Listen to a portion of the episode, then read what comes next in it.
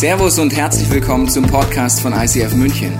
Wir wünschen dir in den nächsten Minuten eine spannende Begegnung mit Gott und dabei ganz viel Spaß.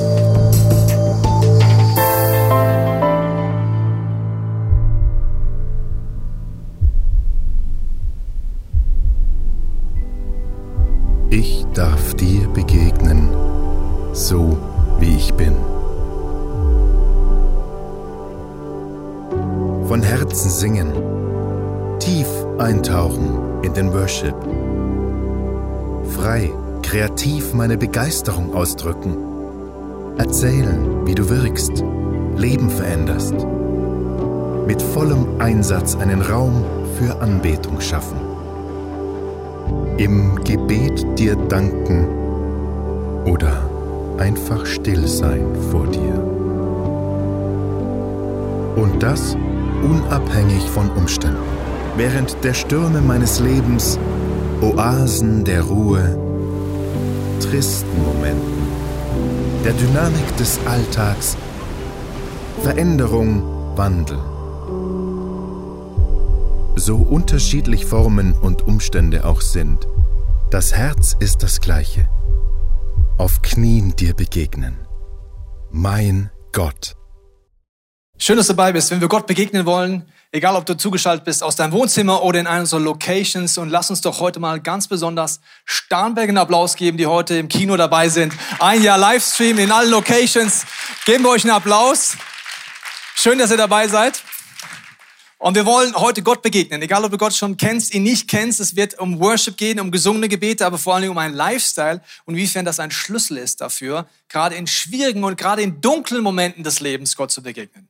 Es geht nicht drum, wenn du nicht anders kannst, voller Freude fast ausflippst, wo nicht hinweist mit deinen Glückshormonen, dann anfängst zu singen und Gott zu worshipen. Das ist auch nett, ist aber in den meisten Fällen in unserem Alltag nicht so, dass jemand nicht mehr anders kann, als ständig zu worshipen, sondern es geht besonders auch in den Momenten, wo es herausfordernd ist, drum, wie kann das ein Schlüssel sein, um Gott zu begegnen. Ich habe ein Zitat mitgebracht, das heißt, a church that can't worship must be entertained. Also eine Kirche oder gläubige Menschen, die nicht wissen, wie sie selber in die Anbetung Gottes kommen, wie sie in diese Intimität mit Gottes wollen, die müssen entertained werden. Das heißt, die brauchen immer was Neues. Die sagen, Pastor, die Predigt war nichts Neues. Die suchen immer nach neuem Kick. Die suchen danach, dass ich entertained bin, sitzen zu Hause auf dem Wohnzimmer und klicken sich durch und lassen sich berieseln sagen, Pastor, gib mir mal was, gib mir was oder auch im Worship eher passiv drin sitzen. Es geht darum, wie kann ich dort reinkommen? Und besonders in schwierigen Zeiten würde ich das weiterentwickeln. Sage ich, eine Kirche, die nicht weiß, wie man wirklich anbetet, ist lost in schwierigen Zeiten. In schwierigen Zeiten sind in unserem Leben äh, relativ schnell da und ich möchte euch noch mal einen kleinen Überblick kriegen, geben von vor zwei Wochen. Es sind ein paar verschiedene Formen, wie man anbeten kann und ich möchte auf das erste eingehen, dieses hebräische Wort Halal. Es gibt noch viel mehr Formen von Worship. Da heißt es, das kommt auch das Wort Halleluja übrigens her. Es kommt von Halal, Anbetung, Ja wie Jahwe. Also Halleluja heißt, ich tu Gott Jahwe anbeten. Halleluja. Und das bedeutet keine ruhige Psalmlesung. Das bedeutet, dass man laut die Aufmerksamkeit auf Gott richtet und ein Blinklicht in der Dunkelheit anzündet. Also das ist etwas, was ich ausdrücke mit meinem Körper, mit allem, was ich bin. Und dieses Blinklicht in der Dunkelheit ist wie so ein Leuchtturm, der sich dreht und blinkt und Orientierung gibt. Und wenn es in deinem Leben dunkel ist oder dunkel wird und du in deiner Familie dich durchs Dunkel anfühlt, dann ist umso wichtiger zu wissen, wie dieses Blinklicht in der Dunkelheit angezündet wird, besonders auch in deinem Leben. Ich habe diese Predigt hier heute Morgen fertig geschrieben, mit verschwommenen Augen, weil ich musste mehrmals weinen. Und wenn du mich kennst, weißt du, ich weine nicht so oft. Aber warum habe ich geweint? Weil ich dran denken musste, wie viel Leid unsere Kirchenfamilie und Familien, die zu uns gehören, die letzten Wochen erlebt haben. Unter anderem vor wenigen Tagen hat sich der Vater im Himmel entschieden, dass er den achtjährigen Aviel einfach von jetzt auf gleich zu sich holt ohne Ankündigung, ohne etwas, wo man sich hätte vorbereiten können, einfach von jetzt auf gleich, ist Abel gestorben. Warum habe ich heute Morgen geweint? Ich habe nicht geweint wegen Abel, weil alles, was ich über diesen Jungen weiß, ist, er hat Jesus geliebt und hatte eine unfassbare Ausstrahlung, dass ich nur begeisterte Leute bis jetzt getroffen habe, die ihn kannten. Das heißt, er ist versöhnt mit Gott gestorben und er hat den Lauf vollendet. Er ist bei Gott. Ich habe geweint wegen Daniela und Andreas, die jetzt ihren Sohn verloren haben. wegen seinen kleinen Brüdern, die mit leben müssen, dass von jetzt auf gleich ihr Bruder nicht mehr da ist. Ich weiß nicht, wie du dein Leben lebst, aber viele uns tun so, als wäre es klar, dass wir 80, 90 Jahre alt wären. Und denken, ich denke dann mal drüber hinaus mit 72, was das Leben mit sich hat. Nee, du weißt nicht, wie lange dein Leben geht. Und wenn Abiel heute uns an eins erinnert, dann, es kann jeden Moment vorbei sein. Die Frage ist, wie lebst du dein Leben? Vielleicht kennst du Gott gar nicht und hörst mir heute zu. Vielleicht kennst du auch Gott schon. Es ist so wichtig, wichtiger denn je, einfach in diese Beziehung mit Gott zu kommen, auch in die Anbetung zu kommen. Gerade in diesen dunklen, dunklen Momenten in deiner Familie, in deiner Umgebung, in deinem Land, wo du dich befindest. Und Freude und Leid ist so dicht beieinander. Ich weiß, dass wir heute Taufen feiern. Ich weiß, dass da das Leid ist und auf der anderen Seite so große Freude ist. Und wie meine Frau und ich dürfen eine große Kirche leiten, inklusive Online-Kirche. Freude und Leid passiert im gleichen Moment, jetzt gerade. Jetzt gerade, Freude und Leid, gleichzeitig. Und in beiden sagt Gott, in beiden geht es darum, Anbetung als Schlüssel zu entdecken und Gott zu begegnen. Und deswegen möchte ich beten, weil die Symbolik in der S-Bahn, als ich geweint habe, habe ich hier meine Kopfhörer aufgesetzt und die haben so eine Funktion. Ich kann Störgeräusche abschalten drumherum und dann äh, Worship laufen lassen. Ich habe die Störgeräusche abgeschaltet durch diesen Kopfhörer, nämlich was in der S-Bahn war, die Gespräche um mich herum und habe geworshipped. Und ich möchte jetzt beten, dass du heute, egal ob du Gott kennst oder nicht, Störgeräusche abschalten kannst und mit deinem Herzen, deinen Gefühlen, deinen Gedanken Gott neu begegnen kannst heute. Vater, ich danke dir, dass du heute wirkst, bei jedem Zuhause, bei jedem Vorort, in allen Locations, egal ob es sich gerade dunkel anfühlt in unserem Leben oder hell. Ich bete, dass du Störgeräusche wegnimmst. Ich binde jede Macht der Finsternis über dir und segne dich mit der Gegenwart des Heiligen Geistes in deinen Gedanken, dein Fühlen und deinem Willen, dass du Gott neu begegnest. Amen. Wir werden heute diesen Schlüssel tiefer anschauen und bei diesem Schlüssel Worship geht es unter anderem davon, dass man eine Entscheidung trifft, Liebe auch auszudrücken. Wir wissen das aus verschiedenen Settings, dass es wichtig ist, Liebe auszudrücken. Zum Beispiel, meine Frau ist in dem Teil des Raums, irgendwo in der Dunkelheit da hinten. Wenn ich ihr nur nie Liebe ausdrücken würde und sagen würde, alle fünf Monate, ich liebe dich. Das war's. Er wird schwierig, oder? Also ich muss die Liebe ausdrücken. Nicht nur denken, nicht nur mal sagen, sondern ich muss sie ausdrücken mit allem, was ich bin. Und ich mache es jetzt am Beispiel Männer, aber das gilt genauso für dich, wenn du eine Frau bist und diese Herausforderung ist. Es fällt uns in manchen Settings einfach, Liebe auszudrücken mit unseren Körpern, mit allem, was wir sind und mit unseren Worten, in anderen vielleicht nicht so. Also ich habe dir mal Settings mitgebracht, die drei Männer, der eine drückt so aus. In dem Setting kann der total abgehen, ja, alleine bei sich zu Hause, vielleicht ist er sogar im Keller, hat seine LEDs angemacht und geht total ab. Und da fällt es ihm leicht, das auszudrücken, er ist da. Und dann kommt er in die Kirche und der Worship beginnt und dann steht so da. Oder die nächsten zwei, die fühlen sich gar nicht mehr. Ja, die spüren sich gar nicht mehr. Die gehen vollkommen ab, der ziehen blank. Ich hätte, ich hätte auch Frauenbeispiel machen können, aber ich konnte ja keine Frau oben ohne zeigen. Also, also die, die spüren sich gar nicht mehr. Das kann im Sport sein, das kann irgendwo sein. Die ziehen blank, die sind voller Enthusiasmus. Und die gleichen Jungs kommen dann am Sonntag in die Kirche und der erste Song geht los und sie stehen so da. Das heißt, da drücke ich es aus. Oder, was wir alle kennen, wenn wir verliebt sind, dann werden wir ganz komisch. Hm. Tina, hä? Ja, genau. Ja. Liebe drückt man aus und Frauen drücken das natürlich auch aus, wenn wir begeistert sind, wenn wir schöne Dinge sehen, so viel. Hey, als ich frisch mit meinem Mann zusammengekommen bin, ich habe dir mal ein Bild mitgebracht, ein richtig cooler Surfer-Dude. Ähm, wenn du ihn nicht kennst, so ein, ein klarer, direkter, ein bisschen frecher Typ, hm, mein Schatz zu Hause. Genau. Wir sind zusammengekommen. Wir wussten, das wird eine Fernbeziehung. Wir haben an unterschiedlichen Orten in Deutschland gewohnt. Wir mussten hin und her fahren. Wir konnten uns nur alle zwei Wochenenden am Wochenende sehen. Und das muss man gestalten. Gell? Und wenn man dann verliebt ist, oh meine Güte, der Markus hatte eine super Idee. Wir, wir schaffen das. Und zwar holen wir uns ein zweites Handy. Guck mal, ich habe es dir mal mitgebracht. Sehr nostalgisch, gell? Geil. Ich habe mich auch so gefreut, als ich das gesehen habe, wie früher. Ich meine, es ist ja schon 18 Jahre her, gell? Aber diese Nummer hatte nur der Markus und ich und wir hatten eine Flat. Wir konnten telefonieren tags und nachts, unser Leben teilen miteinander und so haben wir es auch bis zur Hochzeit geschafft. So, Jetzt, wenn du den Markus nicht kennst, denkst du, was ist der Punkt? Gell? Aber seine Kollegen kannten ihn sehr gut. Und wenn er dann das Handy rausgeholt hat, drangegangen ist und da reingeraunzt hat, hallo mein Lieblingsschatz, I love you to the moon and back.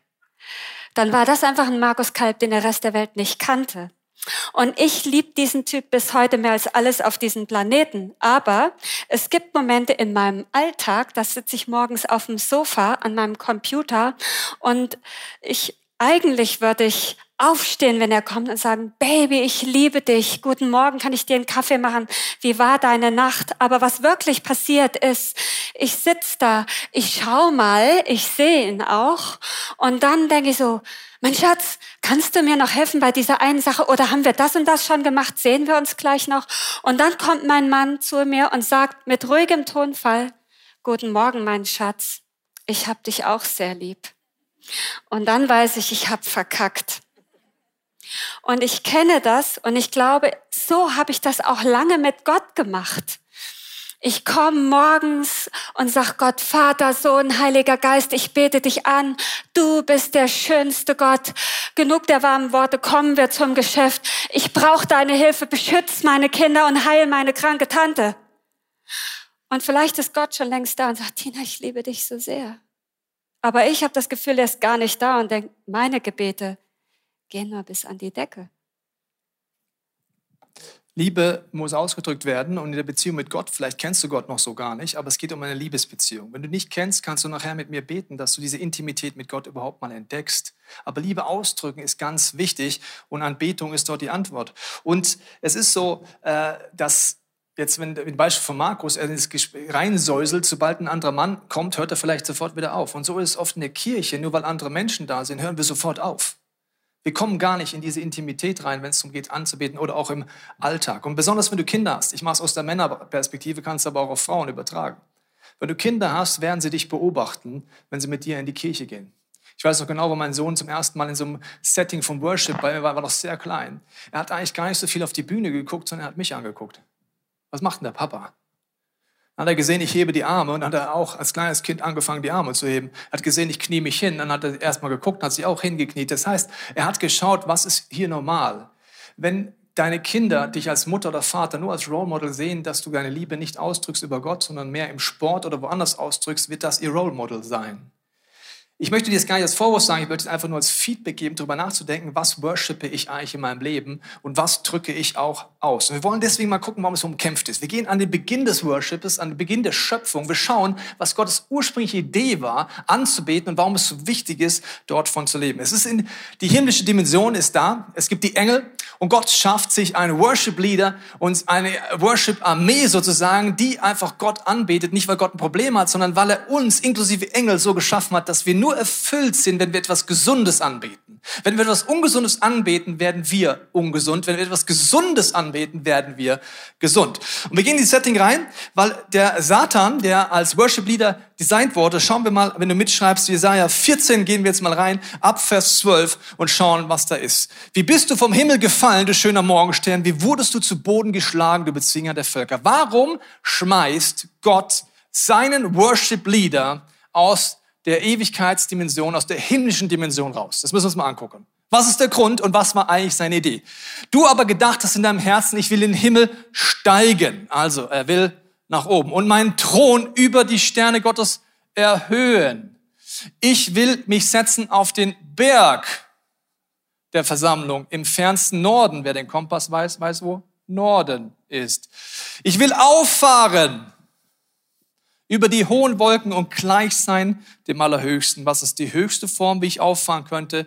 Ich werde wie Gott. Okay, also er möchte, dass der Worship zu ihm kommt. Das heißt später mal, dass er Handel getrieben hat. Das Wort Handel, das Wort Merchandise, das bedeutet folgendes, wenn du ein Angestellt wärst in einem, sagen wir mal, einem Kleidershop, ja, in so einem Beauty-Shop und du wärst an der Kasse, der, der Job gehört nicht dir, aber du bist an der Kasse, du nimmst 300 Euro rein, die gehören dem Besitzer des Landes, du tust aber nur 200 Euro in die Kasse und 100 behältst du für dich.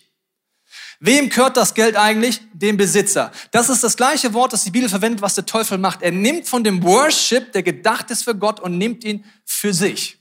Wir werden gleich angucken, inwiefern wir alle davon überhaupt nicht weit entfernt sind und dass wir in einer gefallenen Welt leben und die gleiche Natur in uns ist, dass es uns geht, dass wir aufsteigen, dass es um uns geht, dass wir Komplimente lieben und es lieben, wenn wir angebetet werden. Sagst du, nein, nein, nein, nein, nein, schauen wir uns gleich an. Wird schockierend für uns alle werden. Wir haben erstmal die gleiche Natur.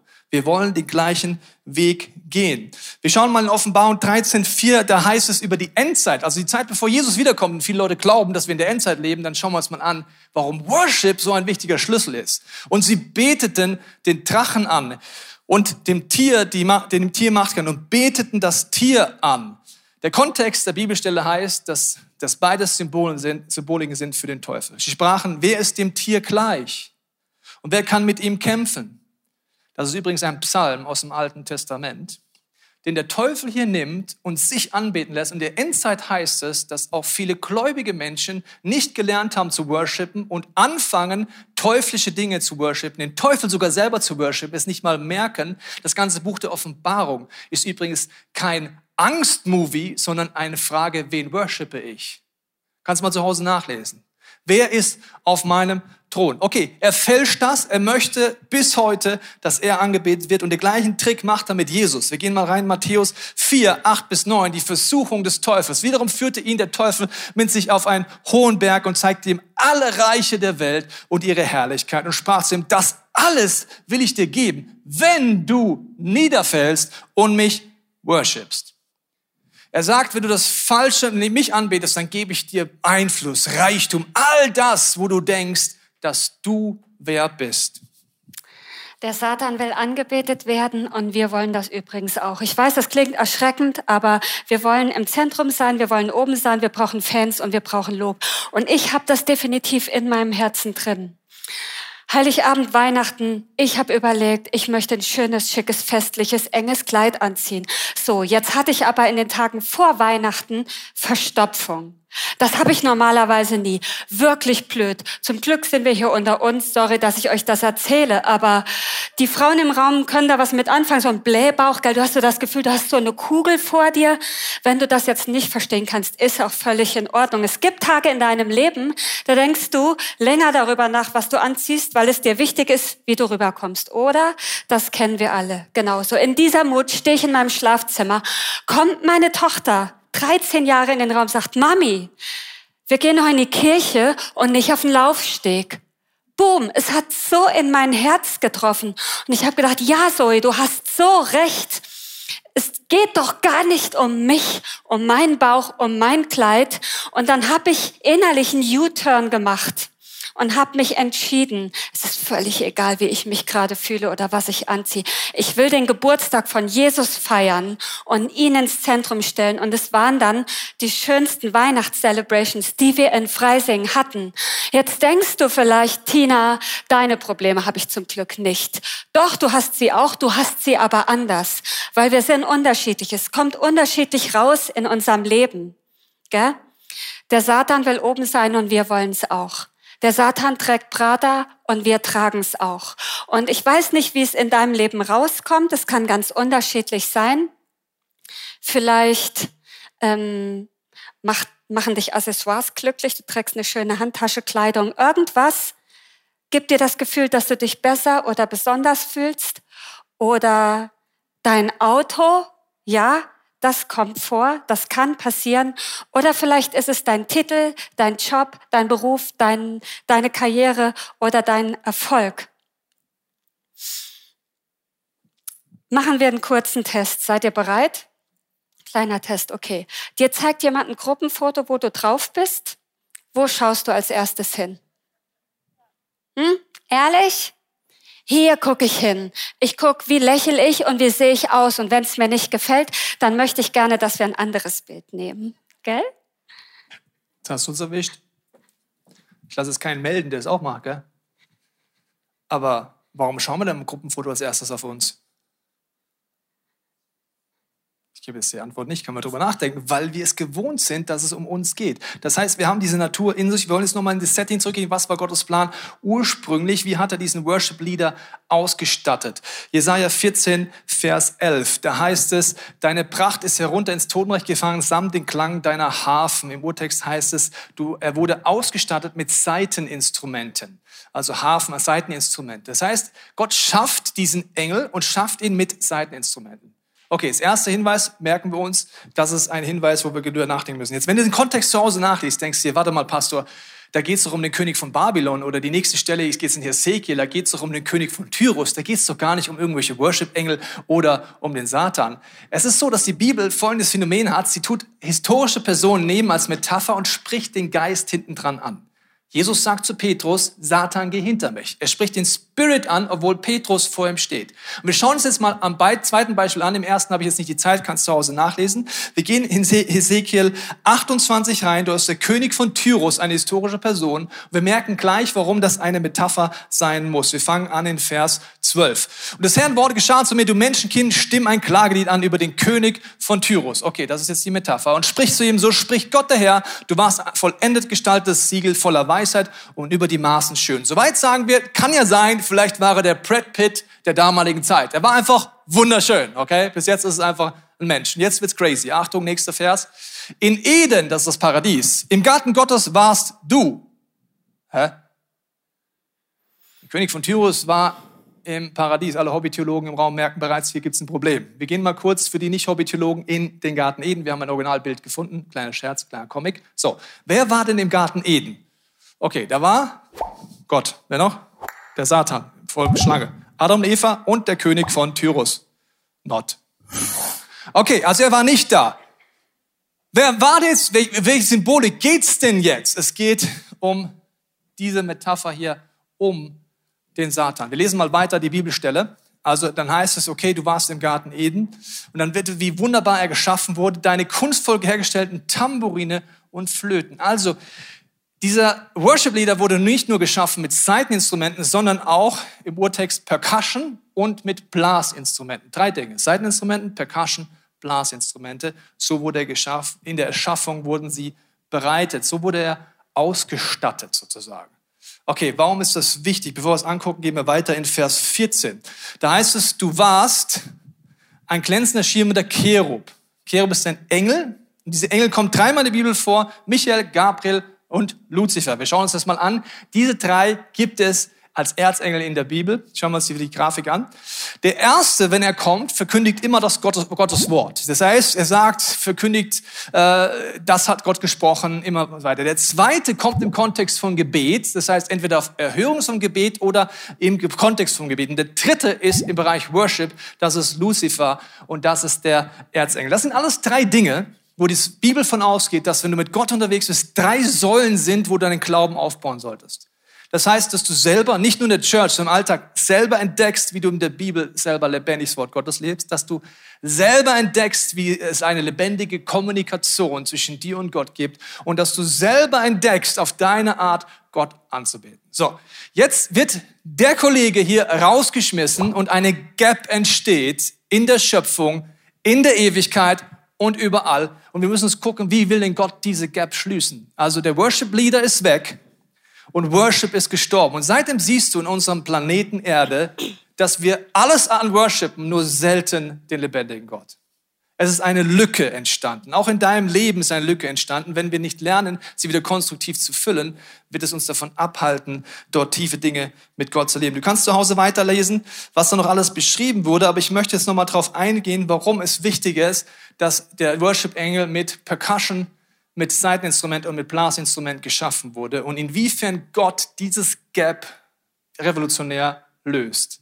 Weil er schafft den Menschen, und wir schauen uns jetzt mal an, wie er den Menschen kreiert hat. Hier ist der Mensch. Haben wir irgendeine Form von Blasinstrument in unserem Körper? Luft haben wir. Wir können auch Luft wieder rauslassen. Wir können Töne machen. Geht. Ich habe ein Blasinstrument. Haben wir Seiteninstrumente? Ja, wir haben Stimmbänder bekommen. Wenn die funktionieren, dann vibrieren die und das sorgt dafür, dass Töne rauskommen, dass wir das sagen können, dass wir etwas singen können. Haben wir Percussion bekommen? Yes, wir haben Percussion bekommen. Nicht Queen hat das erfunden, Gott hat es erfunden. Okay, also wir haben alles drei. Gott schafft jetzt den Menschen. Und jetzt wird's crazy als Worship-Leader, wie ich dachte, Jule und Benjamin. Nee, jeden Menschen. Wie geht das, Worship-Leader?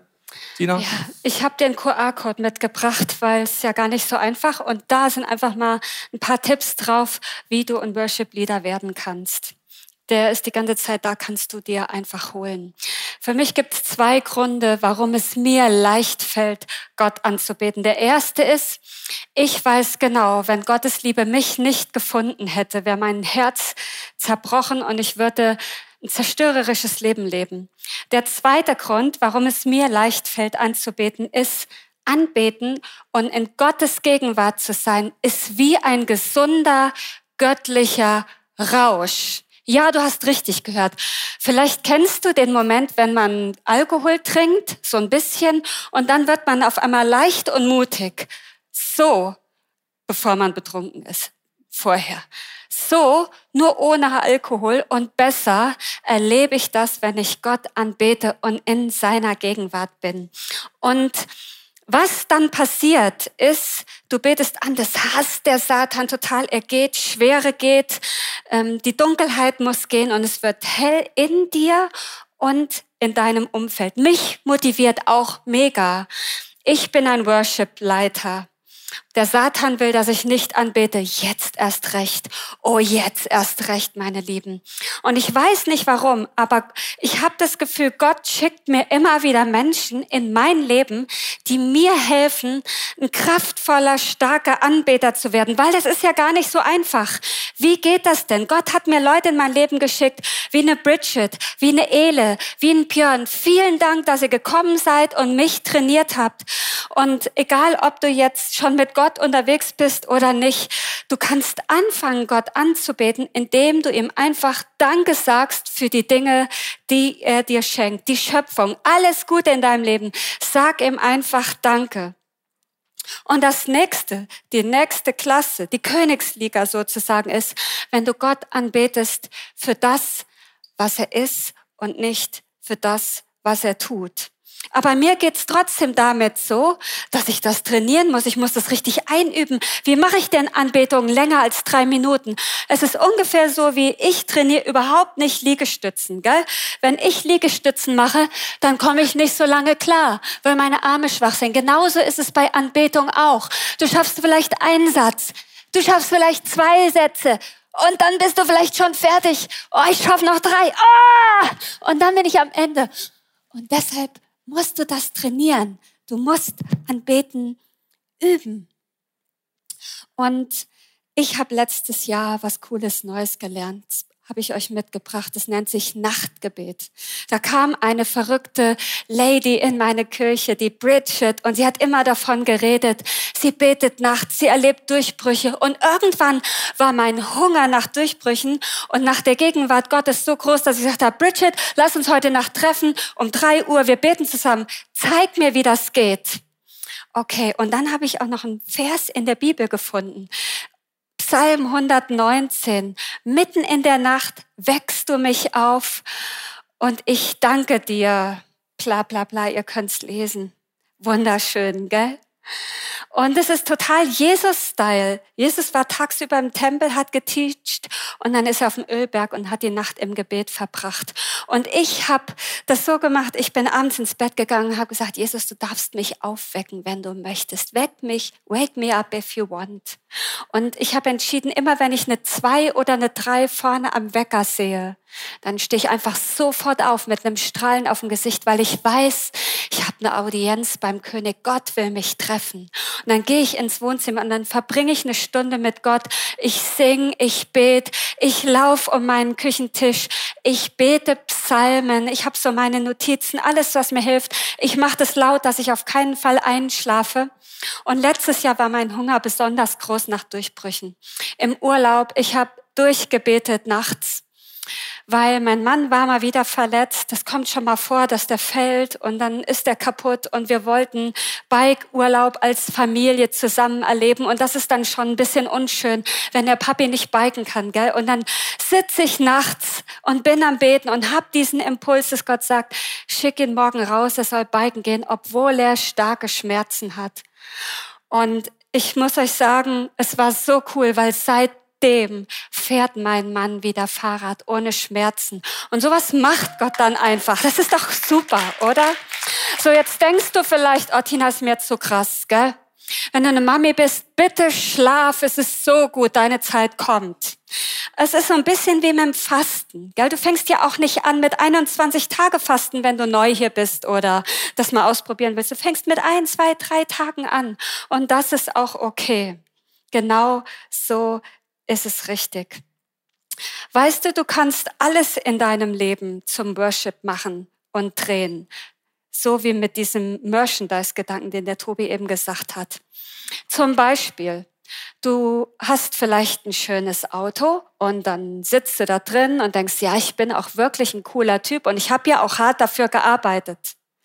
Oder du setzt dich in dein Auto, du dankst Gott, dass dieses Auto dich an den Ort bringt, wo du hin sollst, dass du gesund bist, dass du einen Job hast, dass du arbeiten kannst, dass Gott dir ein smartes Gehirn gegeben hat, was auch immer. Und du drehst es und du machst es zu Worship. Das Beste daran ist, Anbetung berührt das Herz des Vaters und es zerstört deinen Stolz.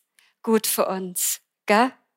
Weil stellt euch vor, wir würden den gleichen Fehler machen wie der Satan und in diesen Fallstrick reintreten. Ich möchte nicht, dass es dir passiert. Was ist alles Worship in deinem Leben? Gell? Es gibt eine Million Dinge. Ich mag dir einfach ein paar Sachen sagen. Zum Beispiel, du kannst mit Kunst, Kreativität und Gestaltung Gott anbeten und auf ihn hinweisen, eine ganz intime Zeit mit ihm haben. Du kannst Gott mit deinen Finanzen anbeten. Du kannst Gott mit Schönheit anbeten, mit Gastfreundschaft. Du kannst dein Haus aufmachen, Menschen einladen und damit Gott die Ehre geben. Deine Tränen im Worship drücken so viel aus. Du musst gar nichts sagen oder tun. Oder Sport. Ich liebe es. Loszulaufen über die Felder, biken, reiten, boarden. Du kannst golfen und eine Worship-Session daraus machen. Was auch immer einfach dein Sport ist. Du kannst es Fitti nehmen in der S-Bahn. Was ich liebe ist, ich mähe meinen Rasen und ich ziehe Spur für Spur hin und her und ich preise Gott mit meinen Kopfhörern und meine Nachbarn denken wahrscheinlich, die Tina ist verrückt, aber es ist mir ganz egal, weil ich weiß, ich mache das Licht an in meiner Nachbarschaft, wenn ich Gott anbete. Finde das jemand einen guten Gedanken? Yes, come on. Es ist gut. Bau deine eigenen Worship-Orte. Du bist viel kreativer als ich. Und ich habe dir noch einfach so ein Slide mitgebracht, wo meine fünf Favorite Worship Songs drauf sind. Die, ich kann die monatelang hören. Ich fange jeden Morgen mit einem Song an. Genau, du kannst dir einfach einen Screenshot davon machen, das abfotografieren und heute schon anfangen, ein Worship-Leiter zu sein. Noch einen Tipp. Du musst es nicht alleine machen. Du musst das gar nicht alleine schaffen. Wir haben zum Beispiel in Freising Wednesday Morning Prayer 6.30 Uhr. Wir treffen uns bei bei Zoom, per Zoom, vor der Arbeit und ich sag dir, du gehst anders in den Tag. Diese Kirche ist groß. Such dir irgendjemand, der ein Anbeter ist und der dich mitzieht und inspiriert. Encounter God, Gebetsteam. Es gibt wirklich so viele Orte. Bleib nicht, wo du bist. Und das Wichtigste ist, das mit dieser Anbetung, das ist so wie ein Wasserhahn und du musst den Hahn der Anbetung in deinem Leben aufdrehen. Die ersten drei Sätze, wie fängst du an zu beten? Vielleicht fängst du an mit fünf Minuten, aber stell dir vor, wir alle drücken unsere Liebe aus, sagen Gott, was er uns bedeutet, lassen diese Worte und Gedanken raus. Ich weiß, es wird dich verändern, es wird dein Umfeld verändern und es wird deine Stadt verändern und hell machen. Ich weiß, hast du zum ersten Mal gehört, dass es dieses Gap gibt in der Schöpfung, seitdem der Worship Leader nicht mehr da ist und Gott die Idee hat, den Menschen zu schaffen. Ich weiß nicht, wie es dir gerade geht. Ich habe angefangen von diesen Momenten, wo es auch bei vielen Menschen gerade dunkel ist in ihrem Leben. Und vielleicht ist es auch bei dir gerade dunkel. Die Tina hat Gott erlaubt, dass Gott sie in Dunkel der Nacht wecken darf. Darf Gott dich auch tagsüber wecken, wenn du merkst, es wird dunkel? Darf er dich einladen, sagen, mein Sohn, meine Tochter, es ist gerade dunkel in deiner Familie. Es ist gerade dunkel bei deinen Freunden, es ist gerade dunkel in dir. darf der Heilige Geist dir Impulse geben, sagen, liebe Worship-Leader, es ist Zeit, sich zu entscheiden, Gott diesen Raum zu geben, dieses Blinklicht in der Dunkelheit anzustecken.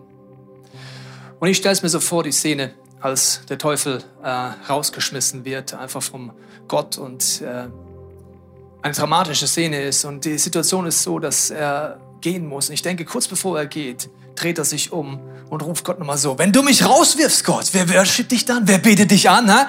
Dann gibt's hier nichts mehr, das Ruhe in der Schöpfung, wenn ich dich nicht mehr anbete. Mach's lieber nicht.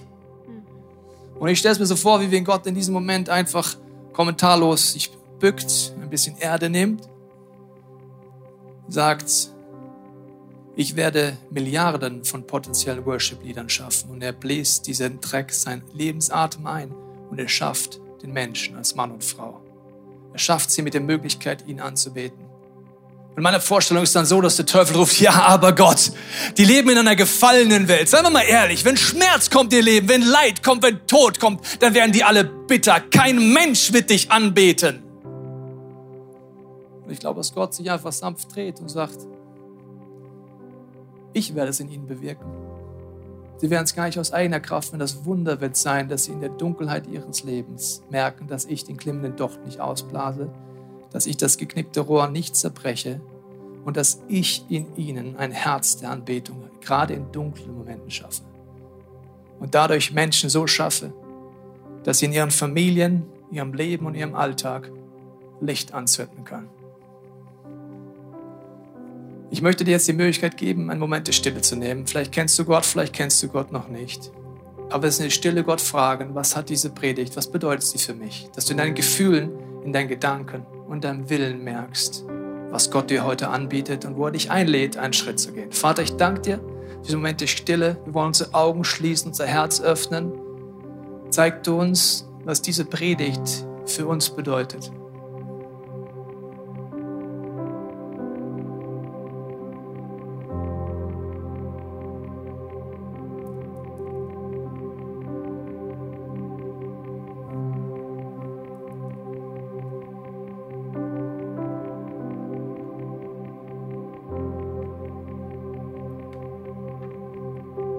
Jesus, ich danke dir, dass du ein Herzen klopfst, wenn du heute merkst, dass du diese Beziehung mit Gott noch nicht hast. Du merkst, du hast gar nicht diese Liebesbeziehung. Dann lade ich dich ein, mit mir zu beten, Jesus, komm du in mein Leben.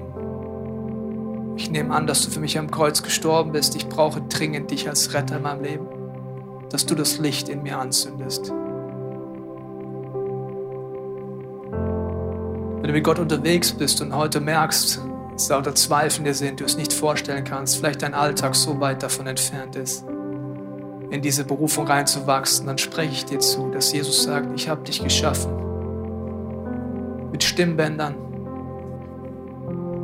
mit dem Atem, den du nicht selber machen kannst, der einfach geschenkt ist, mit der Möglichkeit, deine Percussion-Instrumente zu nutzen, deine Hände, deine Füße. Und ich danke dir, Jesus, dass du heute uns reinrufst in diese Berufung. Wir bekennen über unser Leben, wir wissen oft nicht wie, aber wir sagen, hier ist mein Herz. Wir wollen einfach im nächsten Song das ausdrücken und sagen, hier ist mein Herz, nimm's. Ich bin da. Lass uns so die nächsten Minuten nutzen. Vielleicht bist du gerade so in der Dunkelheit, dass du nur deine Hand auf dein Herz legst.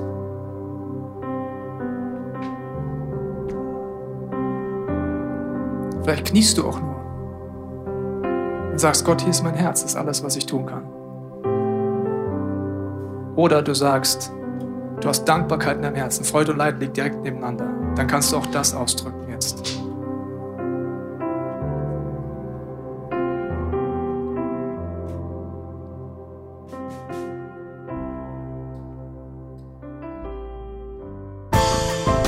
Wir hoffen, dass dir diese Predigt weitergeholfen hat. Wenn du Fragen hast, kannst du gerne an info at icf-moenchen.de mailen und weitere Informationen findest du auf unserer Homepage unter www.icf-moenchen.de.